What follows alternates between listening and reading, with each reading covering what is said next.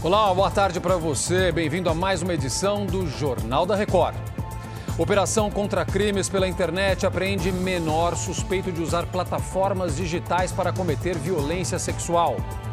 Morre Tony Bennett, um dos maiores nomes da música americana. Agora, no Jornal da Record. Policiais de quatro estados fazem uma operação em conjunto com o Ministério da Justiça para combater crimes cibernéticos. Um adolescente de 13 anos foi apreendido e a repórter Ana Paula Barreira traz as informações para a gente. Oi, Ana Paula.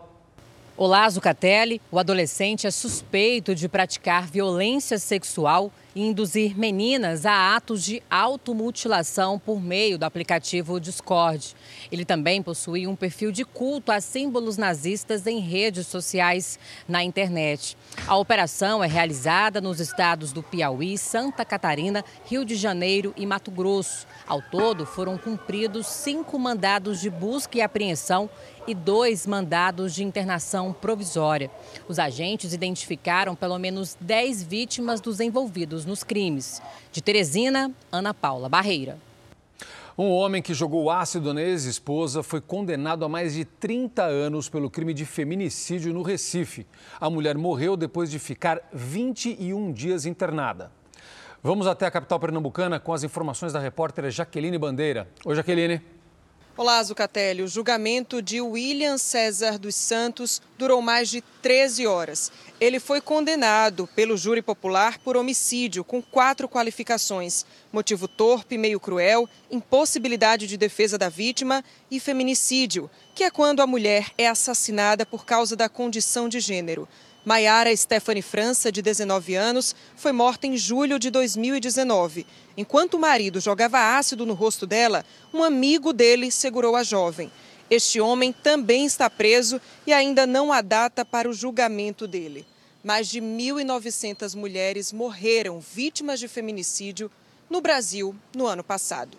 Do Recife, Jaqueline Bandeira. Obrigado, Jaqueline. Hoje é o Dia Nacional da Segurança Pública, data da assinatura de um conjunto de medidas para fortalecer esta área.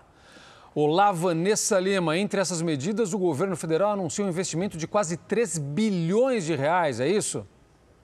Olá, boa tarde. O montante será repassado para estados e municípios visando fortalecer, entre outros setores, a segurança em escolas. O programa também será voltado para o reequipamento das polícias e treinamento de agentes. Está incluído ainda um plano para a Amazônia, com a criação de bases fluviais e terrestres, além de regras mais rígidas para compra, transporte e utilização de armas de fogo.